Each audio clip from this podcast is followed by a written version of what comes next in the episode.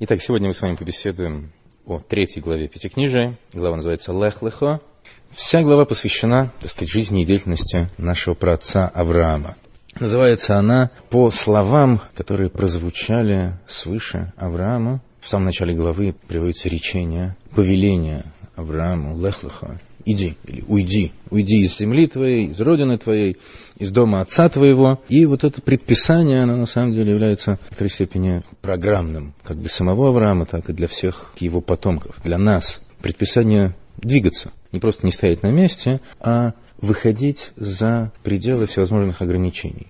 Авраам является первым из наших проводцев, которого называют первым евреем, Слово «еврей» впервые употребляется в Торе применительно именно к Аврааму. Авраама и еврей. В принципе, мы проводцами называем трех человек. Авраама, его сына Ицхака и сына Ицхака Якова, который стал родоначальником 12 колен. 12 сыновей было у Якова, который называют 12 колен Израилевых, по второму имени Якова.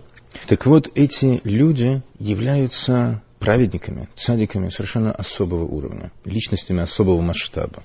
Об их духовной сущности свидетельствуют слова, приводимые в Мидраше и цитируемые также в Зогар.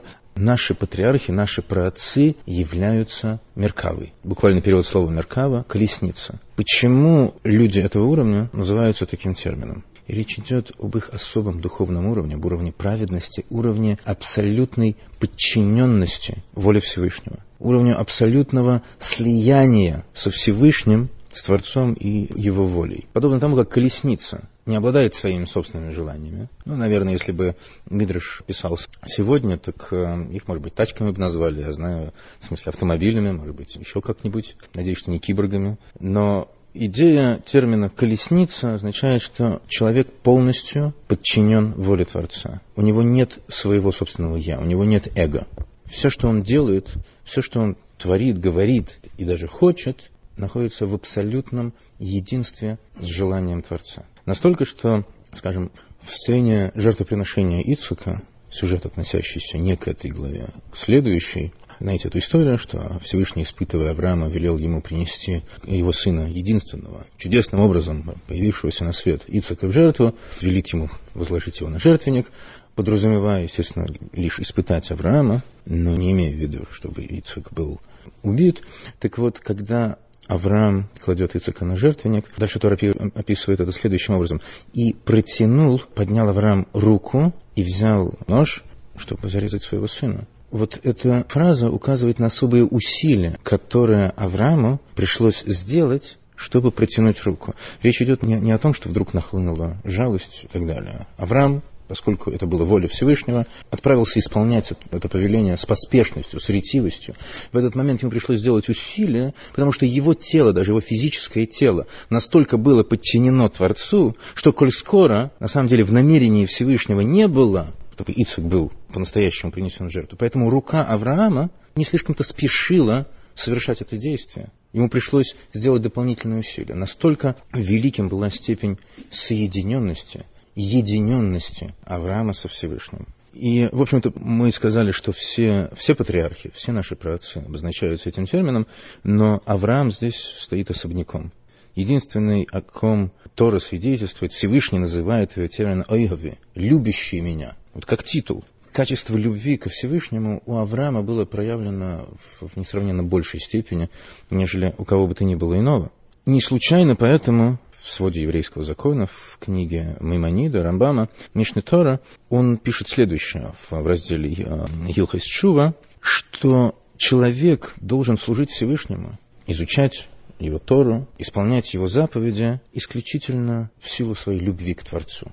Не ради каких-то сторонних интересов, не, не в силу какой-то а, личной заинтересованности, вернее, такой подход является наилучшим примерно так формулирует эту мысль, Рабам, что этот путь является наилучшим, и этому мы можем поучиться у нашего праотца Авраама, которого Всевышний называет «любящий меня». Вот этот, этот термин, этот титул указывает на особый уровень, высоту служения Авраама. Все, что он делал, было наполнено чувством любви ко Всевышнему и делалось исключительно ради Всевышнего. То есть с полным самозабвением, помимо каких-либо собственных интересов. В свете этого вывода нам может показаться весьма странным то, что звучит в самом начале главы Лех-Леха, а именно то, каким образом обставляется повеление, звучащее свыше Аврааму, Лех-Леха. И сказал Бог Аврааму, иди, уйди из земли твоей, из родины твоей, из дома отца твоего, в землю, которую я тебе покажу. И далее продолжается следующим образом. И я сделаю тебя великим народом, и благословлю тебя, и возвеличу имя твое, и будешь ты благословением. Вот эти слова следующим образом истолковываются Раши, объясняются э, в комментарии Раши. Лех лехо, иди себе, так, наверное, буквально можно перевести. Речь о том, что отправляйся в путешествие, это будет ради тебя же самого. Что тебе это будет самому во благо. И для тебя же к добру. Что именно там я тебя сделаю великим народом, Именно там ты удостоишься потомства, поскольку жена Авраама, Сарай, была бесплодна. И кроме того, возвеличу имя твое и благословлю тебя. А в чем смысл этого выражения, этого обещания? Большим имуществом, великим имуществом, богатством. Вот такими вот посулами сопровождает Всевышний повеление Аврааму покинуть Харан и отправиться в священную землю, тогда еще именуемую Кнаанской это может вызвать недоумение, особенно если соотнести это с тем, что мы сказали в самом начале, о полной беззаветности, так сказать, э, служения Авраама, полном самоотречении и исключительнейшей любви ко Всевышнему, ради которой, во имя которой все им совершалось. И тут Всевышний, в общем-то, это первое обращение к Аврааму, которое мы встречаем в Торе. В общем-то, история повествования о нем начинается с этого момента. Вся его богатая в общем-то, уже, уже продолжительная жизнь до того, в явным образом не, не упоминается. И вот в первый же момент общения Авраама с Творцом начинается вот с такого вот, с такого рода э, посулов. Ты пойди, но имей в виду, что ты, в общем-то, особо не порастратишься, не пострадаешь, а наоборот, это только тебя во благо будет, и потомством обзаведешься, и имя твое возвеличится, и разбогатеешь ты несметно. Если Авраам такой праведник, бессребренник и прочее, и прочее, и прочее, зачем ему нужны все эти посулы? И имя, нужно ему, чтобы он стал селебрити, так сказать. Нужно оно ему, это богатство. Потомство, конечно, да. Но все равно, если, если уж мы такие беззаветные бессребреники, к чему вообще какие-то посулы звучат свыше? Сказано «иди», и комсомол ответит «есть». Давайте попробуем со всем этим разобраться. Мы, на самом деле, вопрос только что сформулированный, поставленный, так сказать, ребром, можем еще более а, усугубить. А именно, чуть позже ну, для нас, читающих эту главу, листающих страницы, буквально несколько страниц спустя, для Авраама это, в общем-то, спустя определенное время пришла беда, откуда не ждали, разразилась Первая мировая война. Четыре союзнические армии месопотамских царей, такая вот доисторическая антанта, прокатилась э, разрушающей волной значит, вот от своей Месопотамии далекой, вплоть до курортных зон Средиземного моря, снеся все на своем пути и, докатившись до этого самого моря, разгромила союзнические силы пяти местных царьков и захватили в плен также племянника Авраама, Лота, после чего Авраам, недолго думая, с горсткой своих дружинников, обросился за ними, вдогонку и всех расколошматил, освободил Лота и прочее, прочее, прочее, заслужил благословение своего далекого предка Малки Цедека. Под этим именем в Торе упоминается никто иной, как Шем, э, сын Ноя. Так вот, и после этого, после этой э, ошеломляющей победы, он удостаивается вновь речения свыше, в котором в этом откровении Всевышний говорит ему следующее. После всех этих вещей было слово Божье Аврааму в видении. «Не бойся, Авраам, я защита тебя, я твой щит, награда твоя чрезвычайно велика». И как объясняется, чего боялся Авраам. А боялся он, что вот после всех этих э, великолепных событий, чудес, которые для него произошли, он как бы исчерпал лимит заслуживанного им, что вот он уже все получил в этом мире, что больше ему свыше ничего не причитается. На это Всевышний успокаивает и говорит, не беспокойся, за мной не заржавеет, ты получишь еще, еще, еще много. Опять-таки, к, к уже вышесказанному можем добавить очень интересное замечание, что не, не только что Всевышний видит почему-то необходимость посулить Аврааму какое-то вознаграждение, но что Авраам беспокоится об этом, что Всевышний не только сулит, но еще и успокаивает, типа мы с тобой сочтемся. Непонятно, как это сочетается с полной самоотверженностью и, и бескорыстием Авраама. Ну что ж, для того, чтобы со всем этим разобраться, нам нужно немножко пристальнее, что ли, немножко более детально взглянуть на жизненный путь Авраама. В том числе давайте посмотрим на те страницы его биографии, которые остаются за скобками повествования Торы. В предыдущей главе имя Авраама упоминается, но как бы в связи с перечислением послепотопных поколений, упоминается он как э, сын Тераха, и там же сказано, что семейство Тераха вынуждено было покинуть Халдею, Ур-Каздимский. А почему не рассказывается? Устная традиция доносит до нас много интересного о жизни Авраама. Это упоминается и в, в Мидраше Брейшис Раба, в сокращенной форме это приводится тем же Мемонидом, Рамбамом, в Мишне Тора, где он говорит о том, что Аврааму было ни много ни мало 40 лет, когда он пришел к осознанию того, что у мира есть Творец. В различных источниках, на самом деле, заметим в скобках, упоминаются различные сроки, различные возрасты, на рубеже которых Авраам пришел к этому осознанию. Упоминается даже и трехлетний возраст. В этом нет противоречия, речь идет о различных стадиях, уровнях осознания того, что у мира есть Творец. На самом деле написано, что он осознал, что ешь балаба и слабиразу, и что есть хозяин у этого строения. Есть большая разница между пониманием того, что есть Творец у мироздания, и пониманием того, что есть хозяин. Творец сделал свое дело и может пребывать совершенно отдельно, абстрагированно от сотворенного им мироздания, не вмешиваясь в то, что происходит. Понимание того, что у мира есть хозяин, подразумевает осознание и признание постоянной динамической связи Творца и Творения. Что все, что происходит в этом мире, управляется, управляемое управляется Творцом, который активно вмешивается в то, что происходит. И Авраам всем своим жизненным путем доказывает людям эту истину. Не просто несет им знание о, о едином Боге. Это то, с чего он начал в Уре Халдейском, где он пропагандировал свои идеи людям, внятно, так сказать, пытался втолковать то же самое своему родному отцу, который держал аж магазин по продаже идолов. Так вот, после того, как Авраам расколошматил идолов в папином заведении, он чуть было не поплатился жизнью за свое просветительство, был брошен в горящую печь, но Всевышний чудесным образом спас Авраама, но после всего этого семейству Тераха пришлось покинуть а, родной город. И сначала они переместились в Харан, в Сирии, а затем Аврааму было велено прийти в священную землю. И на всем пути, на протяжении всех своих странствий, Авраам нес людям весть знания о едином Боге, о том, что у этого мира есть Творец, у этого мира есть Хозяин. И вместе с ним странствовало огромное количество его последователей. Приводится цифра в сотни тысяч. Сотни тысяч людей, которые называли себя народом, людьми дома Авраама. Они не сохранились как э, часть э, впоследствии родившегося народа Авраама, потому что, как объясняется, последователи Авраама не последовали за Ицхаком, что интересно. Ицхак олицетворял собой совершенно иной путь служения Всевышнего. Если Авраам, как мы с вами говорили, выражал собой безграничную любовь, то у Ицхака главным качеством было противоположная категория – гвура, строгость, проявляющаяся в трепете к Творцу. Это не было принято последователям Авраама, но это для нас сейчас не столь важно. Так вот, поселившись в Святой Земле, перемещаясь, э, Авраам и перемещался по ней вдоль и поперек, и в то же время, скажем, долгое время, Авраам, поселившись на одном месте, оказывая людям чрезвычайное гостеприимство, вот таким вот образом привечая их, показывая им свое, свою любовь и благорасположение, привлекал их ко Всевышнему.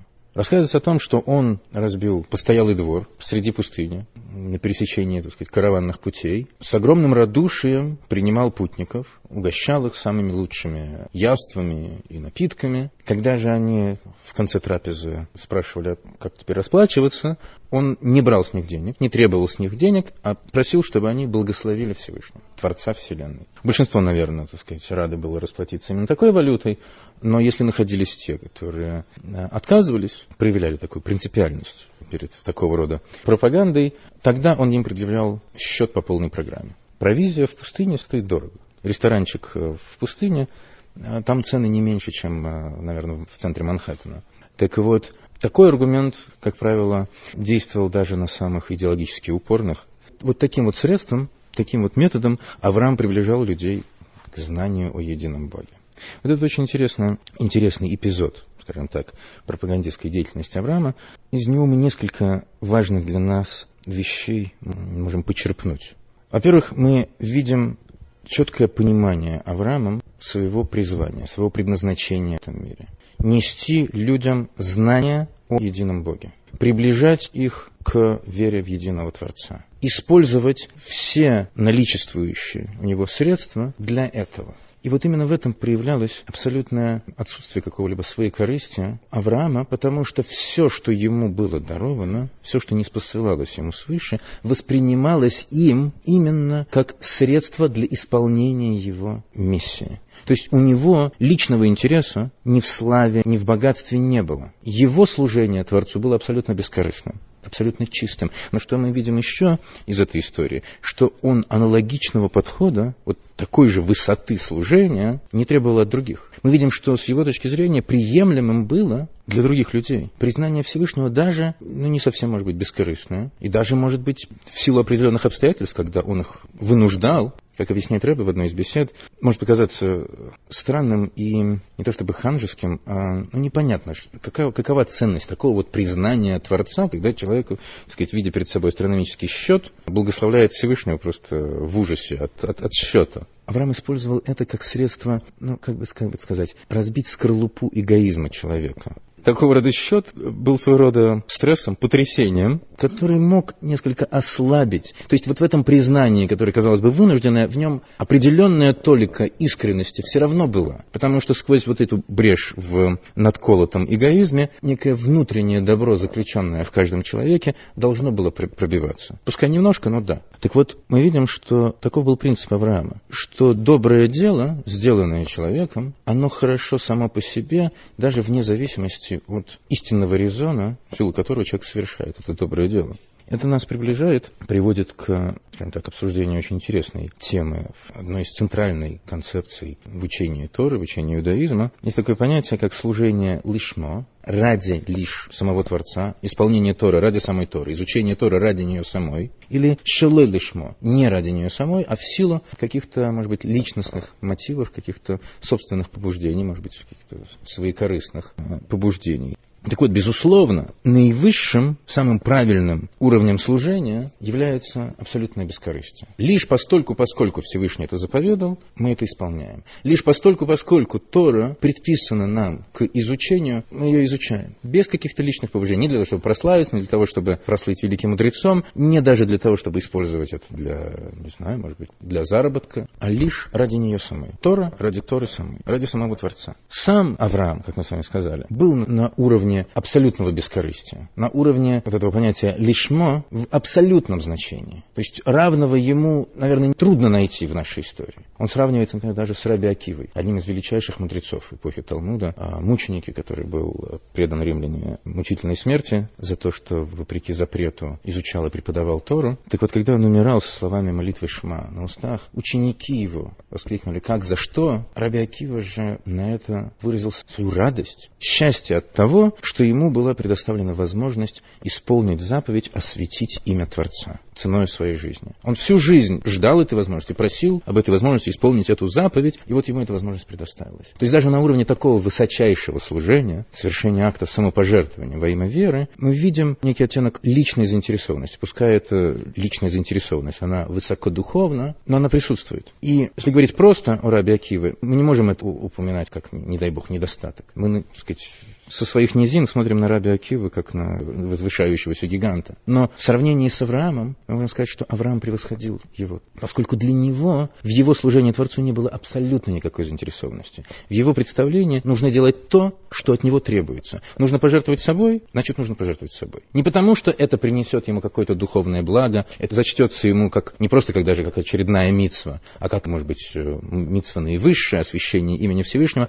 Этих мотивов для него не существовало. Вот вот то, что нужно делать, то и нужно делать. Посулы, которые звучат в начале этой главы, вот ты пойди, и будет у тебя и великий народ, и великое знаменитое имя, и богатство, им не воспринимаются как обещания, не дай бог, не как стимулы, а для него это часть постановки задачи. Вот эти вещи, упоминаемые в этом речении, являются необходимым условием, необходимыми инструментами для исполнения миссии великий народ, который от него произойдет. Конечно, эта миссия не должна закончиться на нем самом. От него должна произойти целая вереница, череда поколений, вплоть до прихода Машеха, которые будут работать над освещением этого мира. Для того, чтобы люди смогли воспринять ту весть, то известие, которое он им приносит, ту истину, которую им раскрывает, о том, что этого мира есть Творец, есть хозяин, он, странствуя по всему миру, приносит им эту истину, он должен быть ими воспринимаем не как какой-то шмендрик, который шатается по, по пустыне, и кого волнует, что он там на рыночной площади рассказывает. У него должно быть имя, люди должны внимать его словам, должны воспринимать серьезно, по крайней мере, его как человека, который к ним обращается. И, безусловно, для того, чтобы всем этим заниматься, нужны средства, средства, так сказать.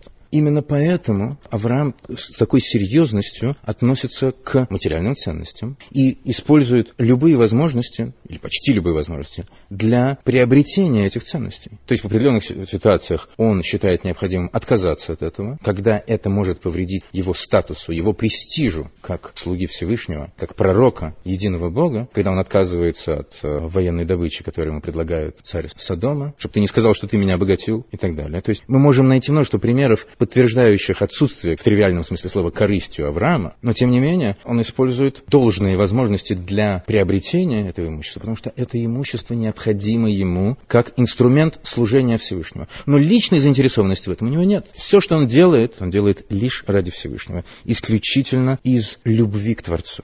При том, что таковым является путь Авраама и таков неизмеримо высокий уровень служения Авраама, не нужно смотреть на это так сказать, с неизбывной грустью, думая, что ну куда нам до него. При том, что уровень и путь Авраама являются эталонным, являются для нас ориентиром. Я, скажем, Маймонид пишет в том же разделе закона о раскаянии, что человек не должен рассуждать таким образом, что я буду исполнять законы Торы и изучать ее мудрость, чтобы получить благословение, или для того, чтобы заработать порцию в грядущем мире, удел в грядущем мире, или не должен рассуждать, что я буду воздерживаться от нарушения запретов, чтобы спастись от проклятий, которые Тора сулит за нарушение запретов, или для того, чтобы не потерять свой, свой удел в грядущем мире. Видите, даже такого рода рассуждения, в общем-то, по большому счету, расцениваются как, в определенном смысле, шкурный интерес, который должен быть исключен из нашего служения Всевышнему. Это, это на уровне идеальном. На уровне же суровой практики, в общем-то, Тора более-менее снисходительно к нам, обычным людям. Например, в Талмуде, в трактате Псохим,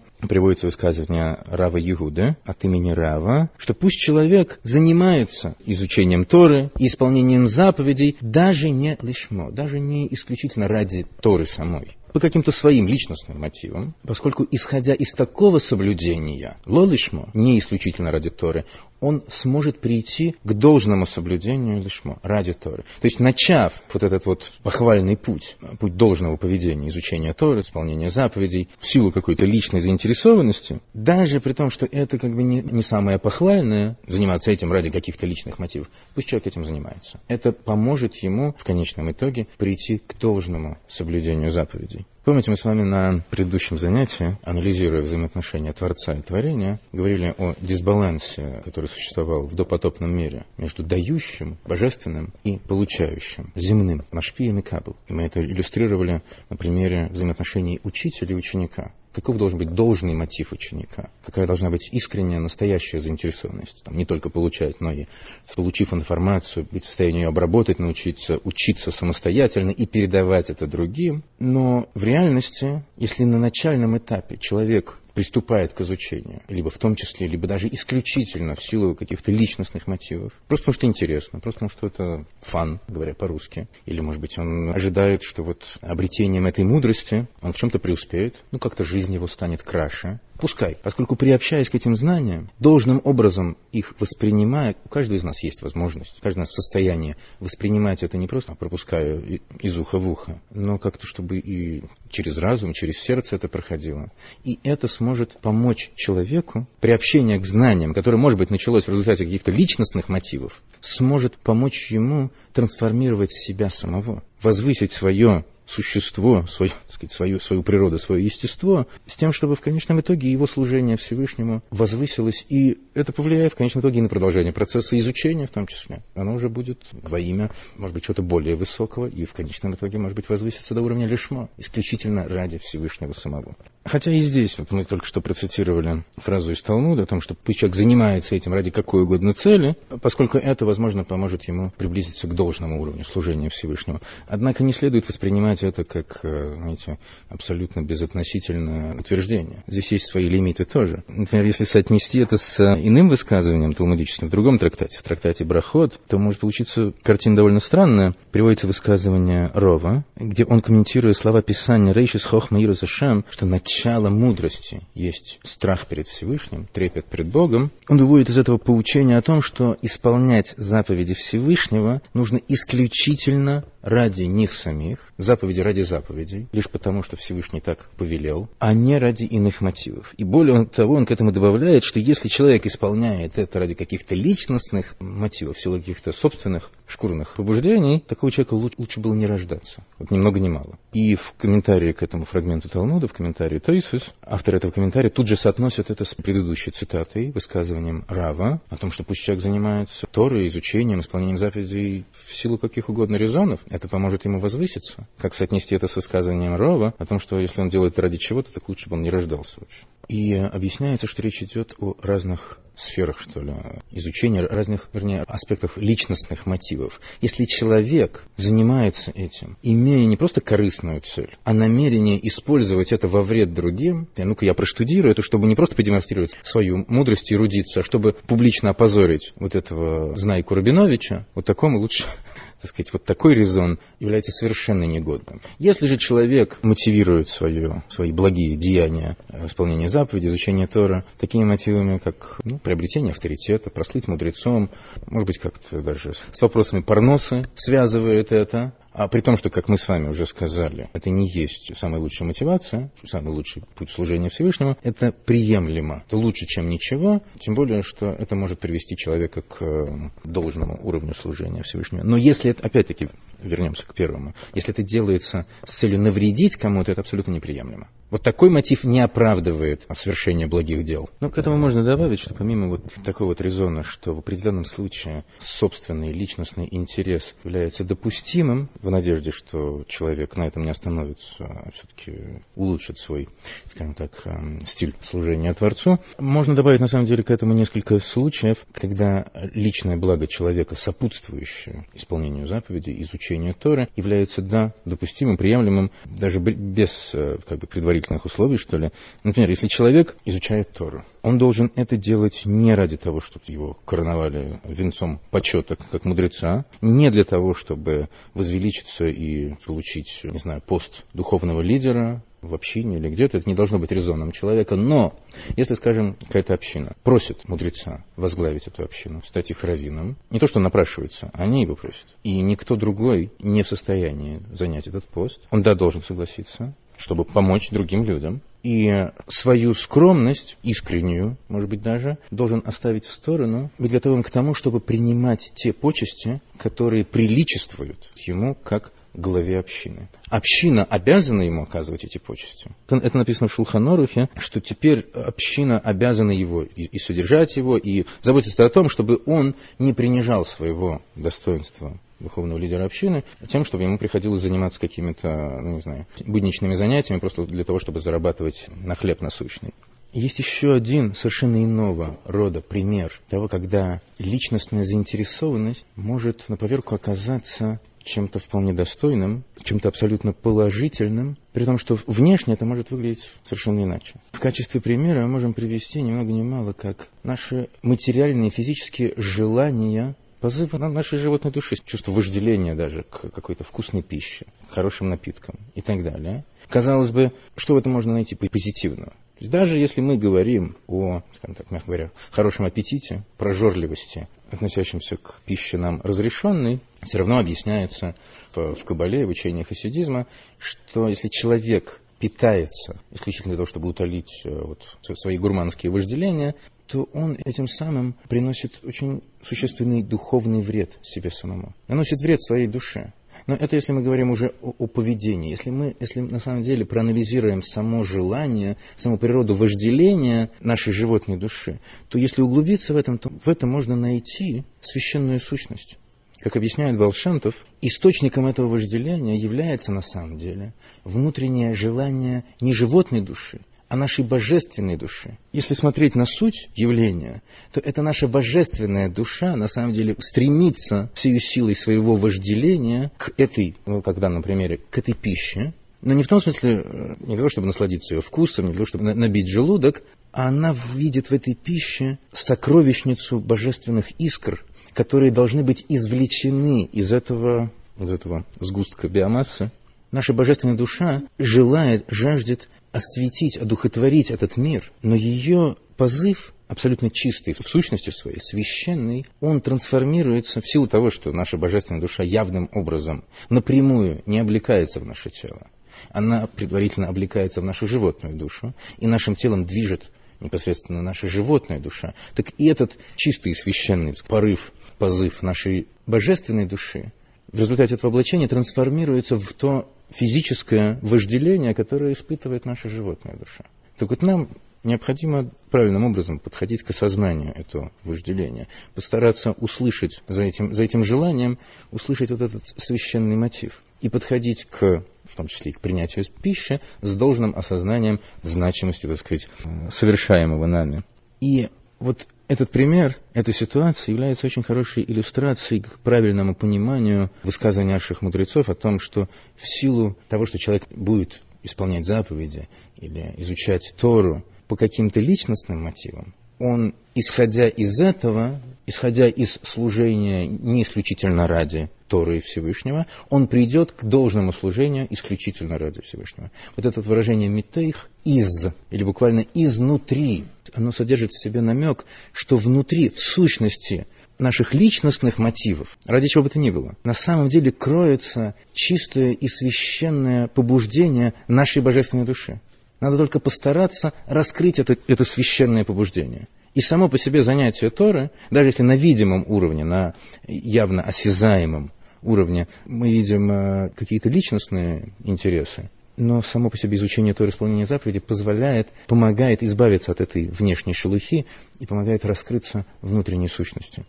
Так вот, это то, чему нас может научить путь и уровень служения Авраама. Хотя сама по себе планка воздвигнута на уровень простому человеку, пожалуй, что недостижимый, нам трудно добиться в себе абсолютного бескорыстия, полного самоотречения, но помимо того, что у нас есть светлый ориентир в виде образа нашего праотца Авраама, кроме того, из его подхода мы можем извлечь очень важные уроки, которые мы на уровне актуального нашего служения Творцу можем использовать. А именно то, что все, что встречается нам на нашем жизненном пути, может и должно быть использовано для служения Всевышнего. Вот такого отношения, такое отношение Авраама к богатству, к почету и так далее, к вещам, которые на самом деле для многих людей, в том числе и людей великой праведности, представляются источниками великой духовной опасности. Скольких людей богатство погубило, скольких людей почет и слава развратили – Скажем, есть замечательное высказывание а, одного из хасидских цадиков, если не ошибаюсь, Раби Мейер из Примышлян, который сказал, что я могу понять, как бедняк верит во Всевышнего. И то, что, то, что человек нищий, полагается, уповает на Творца. На что еще ему уповать, на что еще ему надеяться? Я не могу понять, как богач верит во Всевышнего. Как богач может уповать на Творца, если ему каждая монета в его в кармане кричит «на меня, на меня надейся». Да, для человека богатство может быть источником духовной опасности. Авраам нас учит тому, что все, что существует в этом мире, в сути своей несет добро. Нужно только научиться использовать это должным образом. Как говорит Всевышний, все, что наречено моим именем, ради славы моей я сотворил и сформировал и сделал. Все, что существует в этом мире, сделано Всевышним ради того, чтобы быть использованным для раскрытия славы Творца в этом мире. У человека есть свобода выбора. Мы можем относиться к деньгам как к цели существования. Мы можем использовать э, ядерную энергию для уничтожения себе подобных. Мы можем использовать средства массовой информации для распространения э, страшнейшей грязи. Но если кто-то использует эти вещи в таких целях, это не значит, что эти вещи являются исчадием ада, порождением сатаны или чем-то тому подобным. Все это существует в этом мире по плану Творца, и с намерением, чтобы человек использовал это для раскрытия Всевышнего в этом мире. Использовал это во благо. И этому нас учит пример Авраама. Правильному пониманию своего предназначения в этом мире. Каждый из нас является посланцем Всевышнего в этом мире. речение «Лех-лехо» «Иди», «Иди в этот мир, неси людям знание истины», должно звучать в ушах каждого из нас. Прозвучав тысячелетия тому назад свыше Аврааму, оно обращено каждому из нас. И на каждом шагу своей повседневной жизни мы должны стараться использовать все, что нас окружает, все, с чем мы приходим в соприкосновение, все, чем Всевышний одаривает нас, использовать исключительно ради исполнения этой высочайшей миссии.